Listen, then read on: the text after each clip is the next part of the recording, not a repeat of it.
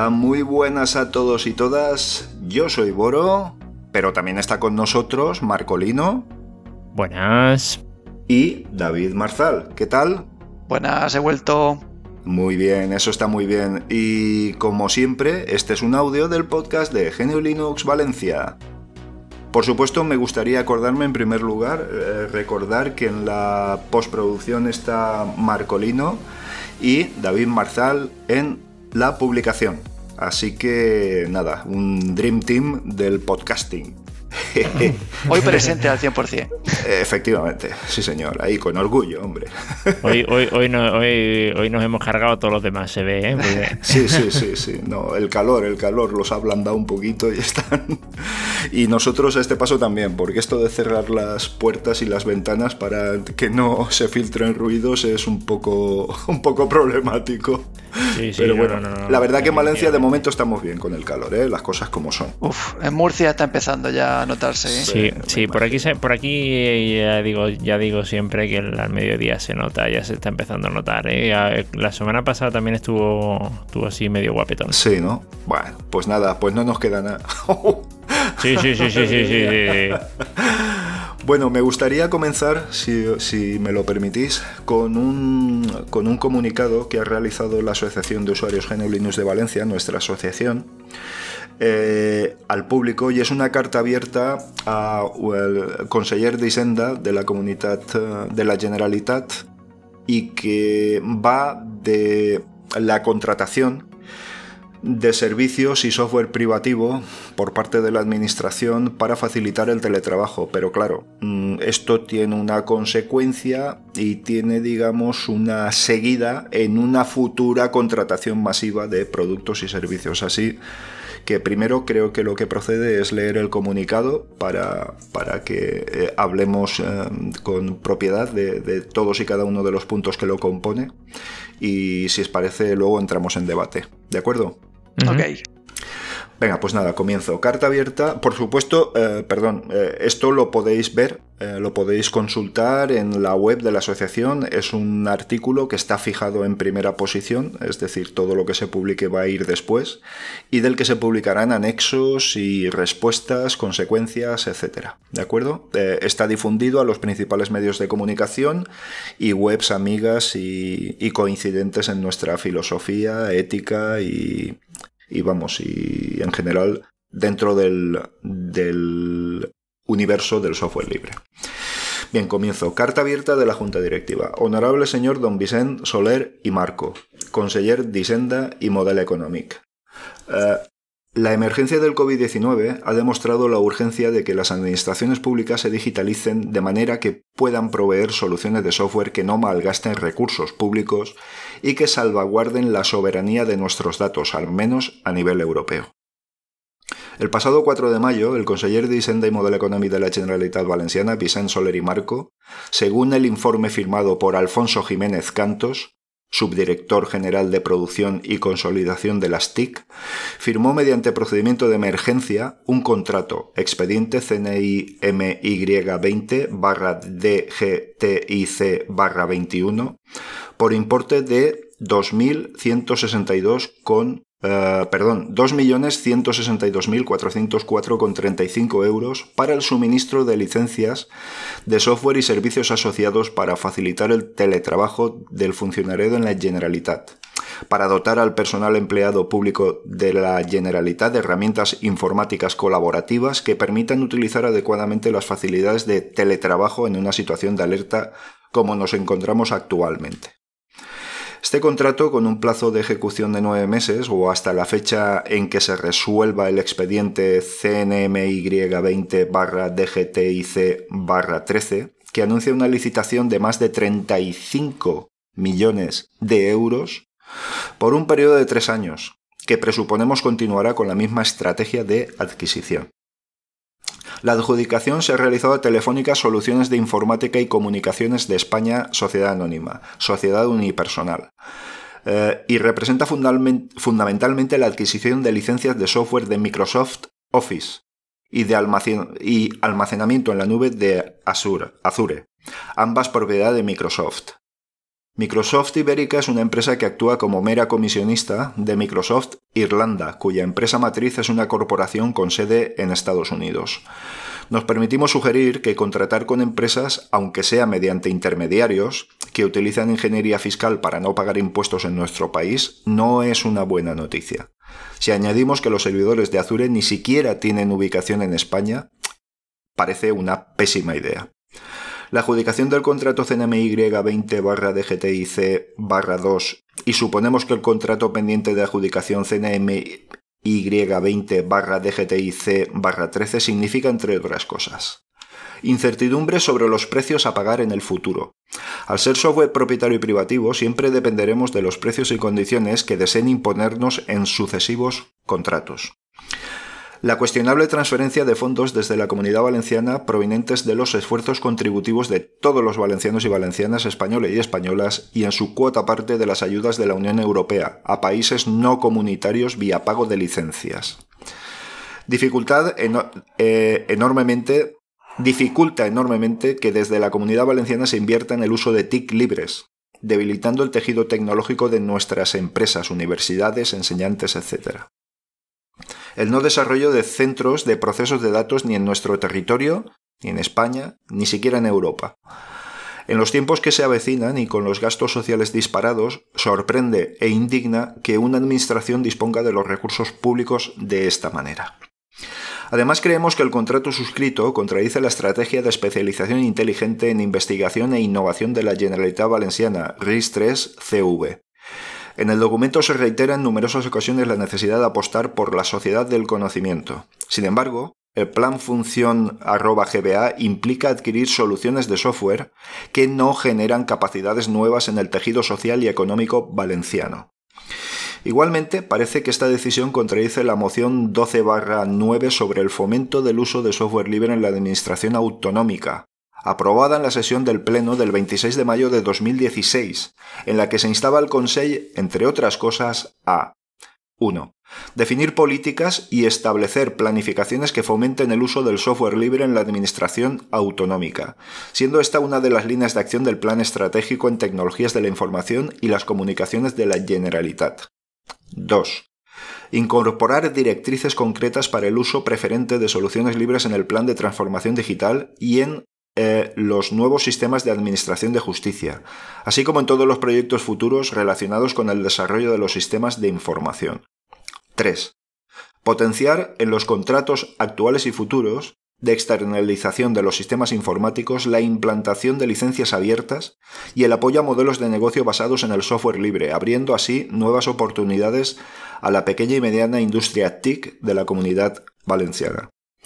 4. Priorizar la materialización de proyectos con el apoyo de fondos europeos para iniciativas basadas en software libre, en consonancia con las recomendaciones recogidas en la Agenda RIS-3-CV, eh, que es la Estrategia de Especialización Inteligente para la Investigación e Innovación en la Comunidad Valenciana, y por importantes proyectos del Programa Marco de Investigación e Innovación de la Unión Europea Horizonte 2020.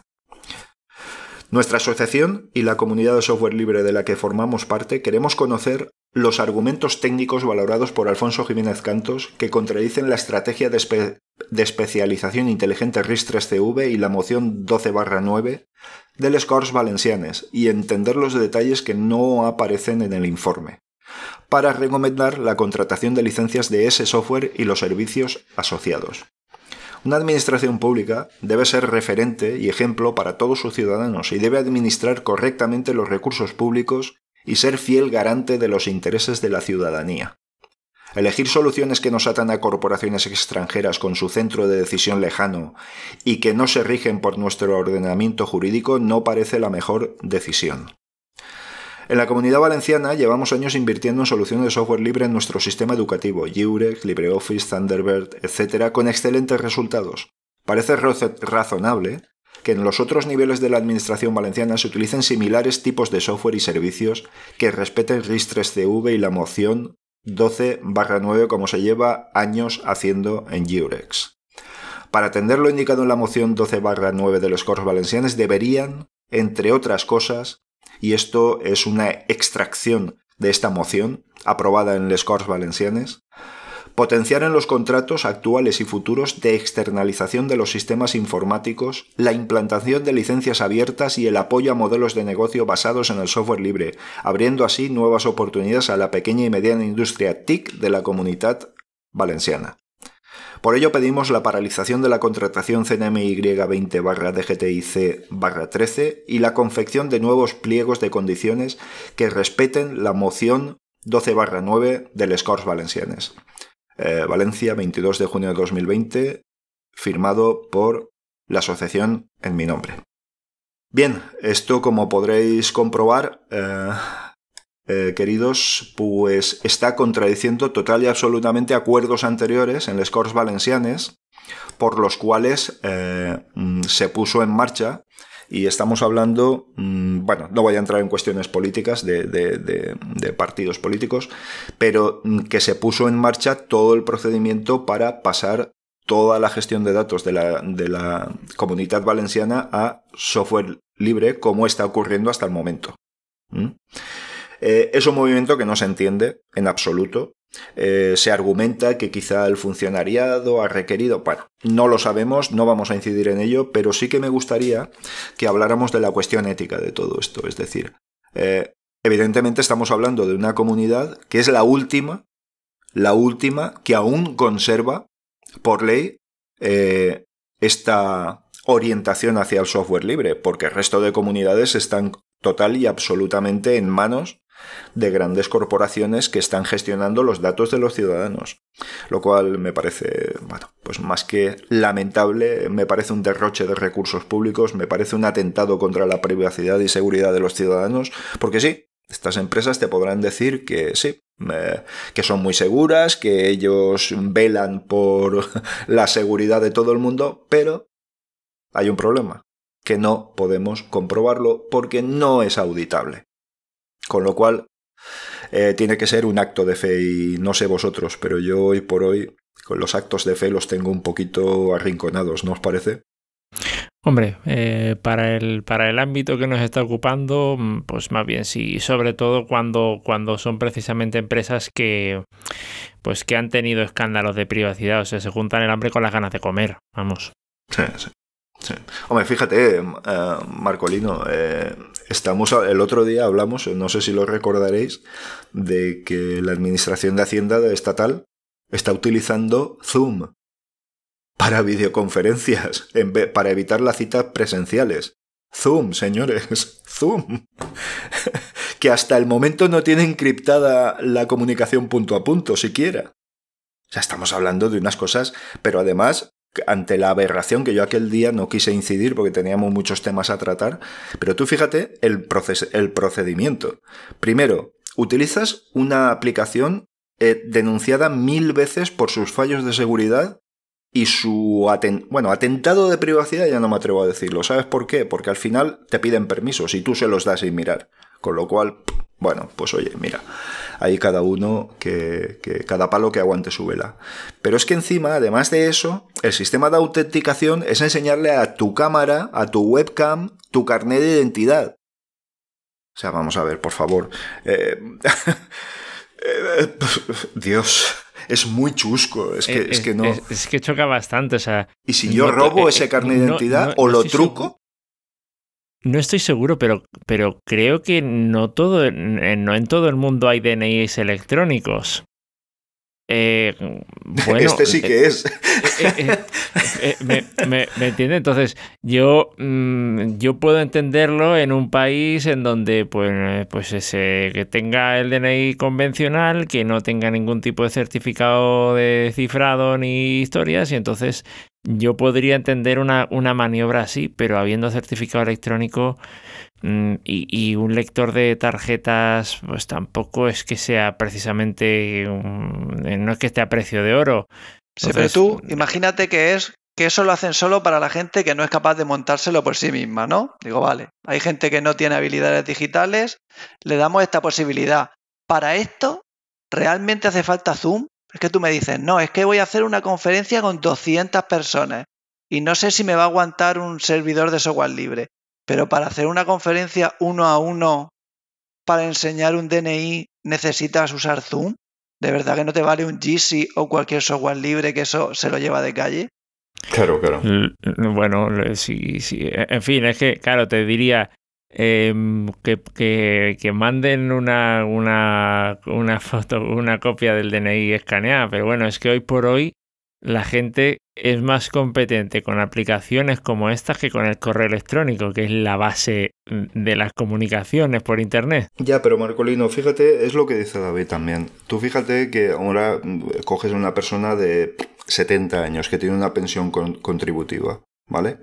Y que no puede asistir, no puede hacer una cita presencial, ¿vale? Entonces, primero el error es utilizar la aplicación equivocada y eso se puede demostrar a quien lo requiera. ¿Vale? Eso lo primero.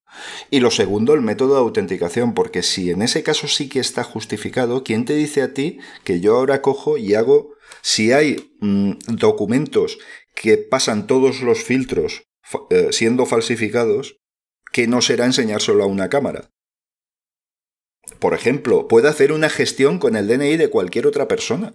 Hombre, pero a ver, pero eso, eso, ya eso ya más o menos, a ver, pero desde el punto de vista de la, de, la autenticación, mm, eso ya lo tenías con una fotocopia del DNI. Es decir, eso, eh, digamos, mm, una fotocopiadora te va, vamos, te va a hacer, pues puede tener un poquito más de, definición, porque claro, es que hay cámaras, de, hay cámaras y cámaras, ¿no? Pero eh, una fotocopiadora puede tener un poco más de definición, pero es en blanco y negro y, tal, y, se, y evidentemente tú puedes suplantarlo. O sea, eh, eh, desde, desde, el punto de vista tal, ahora, evidentemente, esto tiene tiene más miga, porque claro, tú en teoría, salvo que te intervenga en el correo a ti a posta, porque por, lo guapo que eres tú, el correo postal, mm, eso va a llegar normalmente a su destinatario y si cae en mala, eh, y si cae en manos que no corresponden, tiene que ser, yo qué sé, son un cúmulo de casualidades. De esta otra manera, la verdad es que eh, sí que, mm, digamos, ¿cómo te digo? La, yo por lo que yo, yo lo que veo es que, a ver, eh, las implicaciones de seguridad en Internet con respecto al mundo real no son muy distintas. Lo que pasa es que con Internet tú tienes, eh, digamos, el que quiera acceder puede acceder a datos de forma masiva.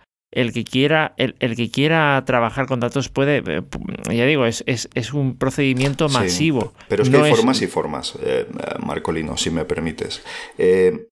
Vamos a ver, de todas formas creo que a veces los árboles no nos dejan ver el bosque y el bosque es mucho más profundo y frío de lo que parece. Es decir, eh, tú fíjate en los últimos tiempos los impuestos a las, eh, la tasa Google, famosa, mal llamada tasa Google, porque no solo para Google, eh, ostras, que hay multinacionales de estas que han hecho declaraciones por las cuales se les ha pagado dinero, ¿eh? No es el caso ahora, porque ya no son tan descaradísimos, pero hombre, que Netflix tenga que pagar 3.000 euros solo de impuestos en España, Pues, ¿qué quieres que te diga? O que Microsoft tenga que pagar 1.500. o, no, o, no, sé quién le salió a devolver. Eh, sí, sí, es que ha pasado. Ahora ya no tanto, pero es que ha pasado. Entonces, claro, yo a lo que me refiero y volviendo al comunicado es, vale, la administración pública hace un esfuerzo económico enorme porque es necesario, pero tú sabes que toda inversión pública tiene, eh, revierte un beneficio o a la comunidad o un beneficio económico. ¿Vale? Debería, debería. Debería, correcto. O sea, aumenta eh, las posibilidades de negocio en las zonas. Una autovía en sí misma es meter dinero y dinero y dinero y no es mm, mm, amortizable eh, de una manera, mm, ay, ¿cómo lo diría? de una manera directa. Es decir, no produce dinero. Pero el impacto económico que produce en todas las zonas que comunica sí que es cuantificable, porque hay unos aumentos en, la, en los impuestos. O sea, un aumento en la recaudación de impuestos de esas zonas. ¿De acuerdo? Muy bien, tú aquí no estás haciendo nada de eso. Estás pagando un dinero por un servicio que ni siquiera va a tener, va a revertir un beneficio al ciudadano. No se van a pagar impuestos de eso, no están pagando impuestos de eso prácticamente.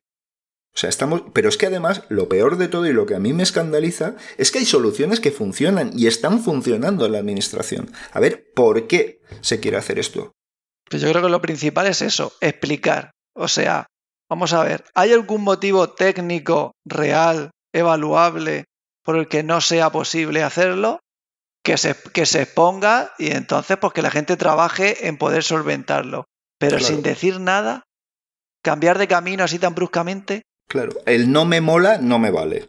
Pues si no, te mola, aprendes a que te mole. Evidentemente, pero de todas formas es que, es que es lo que estamos diciendo. O sea, ya, ya hay, entre comillas, una tradición o un, eh, llámalo sí, vamos a decir, ya, ya hay una dinámica en torno al software libre y, claro, claro. Mm, hay una inercia de trabajo. Exacto, exacto. Ya quiero decirte que es que no es, no es que te pille de nuevas y de pronto pues digas, oye, pues cedo ante ante la propuesta porque no veo una alternativa plausible, pero es que ya, mm, ya esto está rodado. Entonces eso es lo que no se, lo que no se termina de entender, claro. Sí. Y luego hay una implicación mucho mayor, mucho mayor. Y bueno, David Montalva, que era el responsable de Jurex en la comunidad valenciana, y digo era porque ha dimitido. Ha dimitido porque, bueno, no tiene ningún tipo de apoyo económico, no tiene ningún tipo de, de, incentivo, de posibilidad de, trabajar, de formar estructura. De hecho, tenía cuatro colaboradores, quiero, quiero creer, y ya no tiene ninguno, estaba solo él haciendo el trabajo. Y bueno, pues era insoportable, evidentemente, ¿no? Además que ha realizado un trabajazo espectacular, ¿eh? Sí, que era un producto de éxito. Era de lo mejor en España que, que se había hecho. Totalmente. Yo no sé si habéis tenido la oportunidad de trabajar con Jurex en sus diferentes ah, versiones de, servidor y todo esto. Ostras, en un par de horitas tienes montado toda la infraestructura en un centro pequeño, ¿eh? O sea, cuidado, que estamos hablando de cosas, mm, pero, pero muy serias, ¿eh? Pero bueno, el tema está en que este hombre ha dimitido. Ahora mismo no hay un responsable de Jurex. Entonces, lo que me temo es que lo peor viene luego. Y lo peor, ¿sabéis qué es?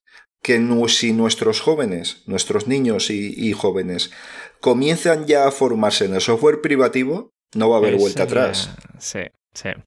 Sí, sobre todo es, el paso hacia atrás tan grande de algo que tanto había costado conseguir. Sí, sí. Sí, pero bueno, nada nuevo bajo el sol, quiero decir. En administraciones deficitarias, administraciones que viven de, de, subvenciones de fondos europeos porque son más desfavorecidas por cuestiones climáticas, por cuestiones de todo, de orografía, de cualquier, de, cualquier tipo. No entro a valorar esas cosas. Eh, tenían sus ecosistemas con software libre y lo dejaron. Andalucía con Guadalinex. Eh, Galicia también tenía, ya, no recuerdo los, los nombres, eh, pero pero vamos, que hasta Madrid tenía, tenía una distribución propia para, para centros. hubo un momento de auge que todo el mundo tenía, y ahora quedan pequeños reductos, algunas instituciones un poco, pero Valencia era de las gordas. Sí, sí, claro, claro, evidentemente. En fin, eh, veremos qué deriva toma esto. De momento la asociación lo que ha hecho es, eh, por supuesto, le damos todo el apoyo a David Montalva porque eh, hizo además un buen discurso en, Twitter, podéis, podéis verlo, que fue ejemplar y desde luego ha tenido gallardía y, honestidad de decir, bueno, si yo no puedo realizar mi trabajo, que lo haga otro y que yo no sea un obstáculo y oye, y ya está, yo no puedo trabajar en estas condiciones. Con lo cual no ha sido una persona apegada a un cargo ni apegada a un sillón. Y eso es de agradecer en estos tiempos, por supuesto. Así que nada, lo que quería comentaros es que en el futuro pues os tendremos eh, al día de novedades que vayan surgiendo tanto en esta contratación de la que estábamos hablando para la administración como en el devenir de Eurex en el futuro. Y bueno, que sepáis que hemos mandado a todos los medios de comunicación de, índole de la comunidad, eh, con el ámbito de, de la comunidad, y nada, mm, en breve va a ser enviada probablemente a partidos políticos y otro tipo de fuerzas, pero vaya, no queremos hacer un, un, boom de repente y que luego vaya cayendo en el olvido. Vamos a trabajar este tema, vamos a intentar trabajarlo con la seriedad de que seamos capaces, con nuestro modesto conocimiento y bueno, por lo menos vamos a luchar por ello y vamos a pelearlo. Claro, como mínimo que haya transparencia. O sea, efectivamente. Que una institución pública lo mínimo que debe hacer, aunque no te guste las decisiones que tome, es que sea transparente en ellas y explica qué está haciendo con el dinero de los ciudadanos. Queremos saber ese informe en qué se ha basado para tomar una decisión de este tipo. Básicamente es eso. Todo lo que hemos leído antes se basa en eso, quiero decir. A ver por qué. O sea, eh, eh, ¿cuál es el criterio con el que se ha realizado ese informe? ¿No? Porque al final, mm, bueno, pues oye, a lo mejor es una decisión política si hay un técnico que dice, oye, mira, esto hay que hacerlo así, porque hay que hacerlo así, porque yo soy el que sé y es el que tengo la confianza para, para realizar estas opiniones. Bueno, muy bien, pero yo como ciudadano quiero conocerlas. Y quiero ver si se han evaluado otras, si se han tenido en cuenta. Efectivamente, efectivamente. Así que nada, ahí queda la cosa y bueno, pues eso, en lo sucesivo eh, estaríamos, estaremos eh, pendientes de todas las novedades. De acuerdo, bueno, esto en principio iba a ser un, iba a ser monotemático, pero bueno, yo creo que, acabamos muy pronto porque eh, tenemos que esperar un poquito a ver qué sucede y ahora mismo tenemos nueve meses por delante hasta la contratación del otro del otro ah, paquete, el gordo, digamos, ¿no? en el que entra toda la administración y ya no solo, no solo en el ámbito del teletrabajo. ¿Eh? Así que nada, hay que pelearlo, hay que lucharlo, hay que darlo a conocer y bueno, pues nada, poquito a poquito lo conseguiremos. Por lo demás, poco más. Si queréis, cambiamos de tercio, hablamos de alguna otra cosilla. Teníamos una conversación muy interesante justo antes de comenzar. Pero bueno, no sé si os parecería que diéramos por zanjado para hacer monotemático el podcast. ¿Cómo lo veis vosotros? Yo tengo una recomendación que va por el hilo para no acabar tan en agrio. Vale, vale, perfecto. Que es ah, un canal de Telegram sí. que se llama Soberanía Tecnológica, que va al hilo de lo que estamos hablando. Que es un canal de noticias sobre software libre y Linux, que la verdad es que está bastante bien porque todos los días te manda con el titular, el enlace y el gráfico y un poco del texto de un montón de temáticas de software libre. Entonces, tiene noticias interesantes, está bien curado lo que van poniendo y el nombre creo que lo explica todo. Soberanía tecnológica. Sería perfecto, no sé si se ha difundido ahí el, comunicado y todo esto, pero sería que nuestros compañeros de soberanía tecnológica lo valoraran. Estaría, sería una buena cosa. Ah, pues mira, se lo puedo decir a José Jiménez que le entrevistó a uno de los dueños y lo pondré. y, claro, soberanía tecnológica es lo que se desea tener en, un, en una institución y en un país. Efectivamente, y que cree la riqueza y que la deje dentro, evidentemente. Y si la tiene que dejar fuera, que sea de una manera ética, pero no a través de empresas que no tienen, no tienen unos, unas ubicaciones fiscales demasiado, demasiado éticas, que digamos, precisamente. Claro, yo, yo muy, muy a mi pesar, pues claro, tengo que decir que sí, que a mí me gustaría vivir en un, en un planeta en el que todos colaboráramos con todos, pero lastimosamente el sistema está planteado de tal manera que más bien está, hay mm, unos tres, cuatro bloques que están compitiendo entre sí. Y, ante eso, pues no puedes permitir que, pues eso, que tu soberanía tecnológica dependa de, de un tercero que está, que, demuestra eh, con creces eh, pues la, lo que hace y lo que pretende, ¿no? No es que no es que lo vamos, no es que lo me lo haya sacado de la chistera. sí, sí, que un día te cambia las condiciones y te deja colgado. Nadie le desconocido todo lo que todo lo que hacen este tipo de, de multinacionales, ¿no? Sí, pero fíjate, Marcolino, si es que estamos viendo movimientos, de hecho en la charla pre-grabación estábamos hablando de los movimientos que se están percibiendo, hasta incluso en las grandes corporaciones, eh, volcándose por el modelo de software libre, porque es que al final es el que menos problemas te da. Y es el que de más problemas te va a avisar que los que existen. Hace poco estuvo saliendo en los medios el sistema más vulnerable que existe en escritorios Debian. Vale. Y, el, y en dispositivos móviles, Android. Claro, pero ¿por qué? Porque es auditable en su totalidad. Entonces cualquier fallo queda reportado automáticamente, pero tú en el software privativo puedes tener 20.000 fallos que si corren en segundo plano y a ti no se te manifiestan, no vas a saber que están ahí. aparte que lo que tienes que medir es cuántos fallos, cómo de críticos y cuánto tardan en parchearse. Eh, Efectivamente, la respuesta a los fallos sería lo que habría que evaluar. Eso y, comparar ah, manzanas con manzanas, porque claro, tú no puedes decir Debian y Windows 7, tendrás que decir Debian 10 y Windows 7, porque Debian lleva 20 años.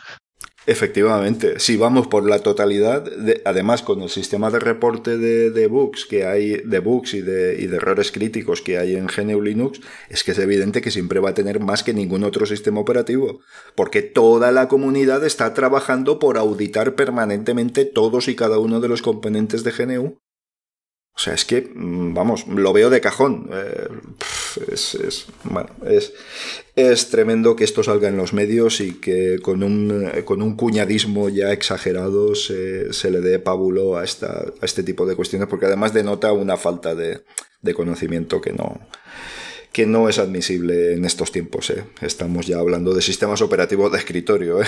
Esto es como el andar para adelante que decía uno que yo me sé, ¿sabes? Pero bueno, bien. Y en cuanto al tema de las grandes corporaciones, sí que se percibe, y en las administraciones europeas, fijaos en el CERN, en el CERN eh, estaban manejando una, distribución propia, no sé si estaba basada en Gentoo, para manejar los datos. CentOS, CentOS. Sí, era Scientific Linux. Es Scientific Linux, sí señor, que además es muy veterana, es una distribución muy veterana, no. Que era, era, igual que CentOS hacía su versión, pues ellos hacían la suya y la llamaban Scientific Linux, que al final es un Red Hat. Eh, efectivamente, correcto. Pero bueno, estamos hablando de software libre. ¿Por qué? Pues porque es lo mejor para poder auditar posibles errores, para poder detectar posibles errores y eventualmente corregirlos. A nivel de instituciones europeas, eh, también se está utilizando cada vez más software libre. Eh, yo me escandalicé el otro día, bueno, el otro día, hace ya un tiempo, que muchos de los técnicos del CERN se estaban comunicando por WhatsApp se estaban comunicando por WhatsApp. Y yo digo, mm, vamos, mm, me parece inconcebible. Eh, hace poco se dio la noticia de que utilizaban Signal, iban a utilizar Signal de manera permanente, al igual que muchos de los funcionarios de los funcionarios de la Unión Europea, del Parlamento Europeo, estaban comunicándose por WhatsApp. Sí, sí, no, no, es que eso, es que eso vamos. Lo tuvieron que prohibir. Lo pues sí, sí, taxativamente. Es decir, esto a partir de ahora se prohíbe y se utiliza esto. Y se utiliza en Francia están desarrollando la suya propia, una vez basada en software libre. Correcto. A esto me refiero, por ejemplo, Múnich eh, y Hamburgo, que bueno, sí que es cierto que han habido un montón de vaivenes políticos que, mm, mira, esto es triste, pero como aquí la política es cada vez más, corto, más cortoplacista y el largo plazo que, que ellos ven es únicamente de cuatro años, pues se ha ido cambiando de tendencia hacia el software libre, software privativo, al menos en el caso de Múnich, pues cada vez que hay elecciones. Eso fue, llega el alcalde de turno, le cae bien Microsoft y Balmer y dice, a tomar por culo todo. Sí, sí, aquí monto eh, esto que es lo que gasta todo el mundo. ¿Sabes? Pues muy bien. Bueno, afortunadamente ahora parece, además parece que hay un gobierno más estable de lo que lo había habido anteriormente en el, en el ayuntamiento de Múnich, que son, son mini estados, ¿vale? No estamos hablando de ciudades al uso y que son muy autónomas en su funcionamiento. De, hecho, no, no, olvidemos que Alemania es un estado federal, ¿vale? Y la federalidad de los estados, en algunos casos, como el bávaro, por ejemplo, está muy acentuada. Quiero decir, no, no estamos hablando de una sola grande y libre. Estamos hablando de, de, muchos estados que al final mm, están muy bien coordinados y trabajan muy bien con el gobierno central. ¿Vale? Bien, en Hamburgo es el mismo caso.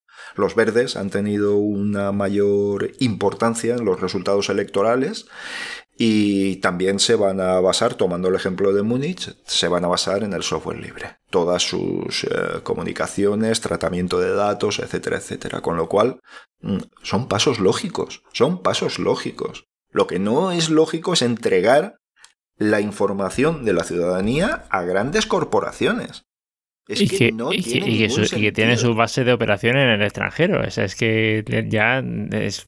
Sí, y que pagan sus impuestos. Y por millones y millones de euros. Claro, o sea, que no son por tres perras.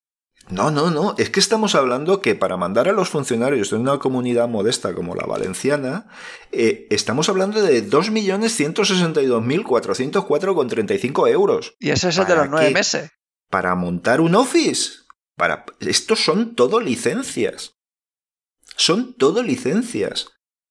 O sea, es que, es que, y, luego, dentro de nueve meses, el contrato para toda la administración, 35 millones de euros, ¿eh? Por tres años. Por tres años, ¿eh?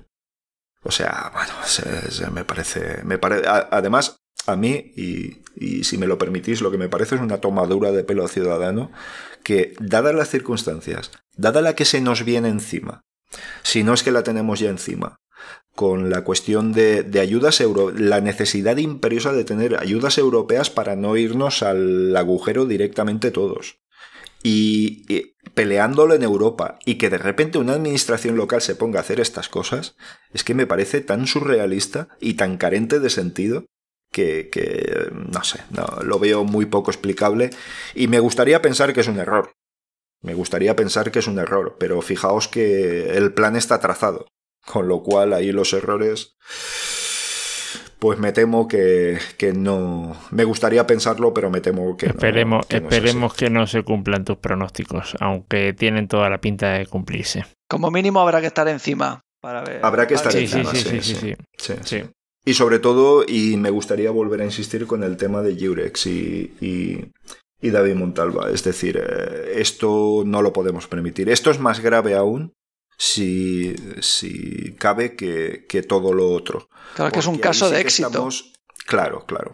Ahí estamos ya formando a nuestros niños para que utilicen uh, software privativo, que no se sepa muy bien qué ocurre en los servidores de estas grandes corporaciones, etcétera, etcétera, etcétera. Así que tú, imaginaos, no sé, tú David creo que podríamos, podrías decirnos lo mejor.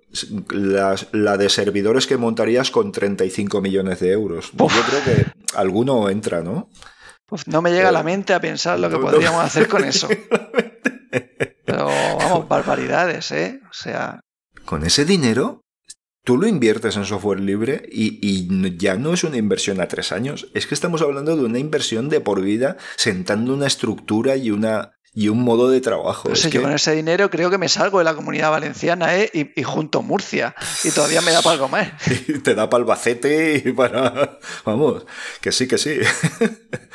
y para Cuenca, vamos. Bueno, por no decir que el PAE, que es la Administración General del Estado, tiene servicios parecidos de correo electrónico y algunos servicios que da basados en software libre a precio muy, muy, muy asequible por no decir casi irrisorios.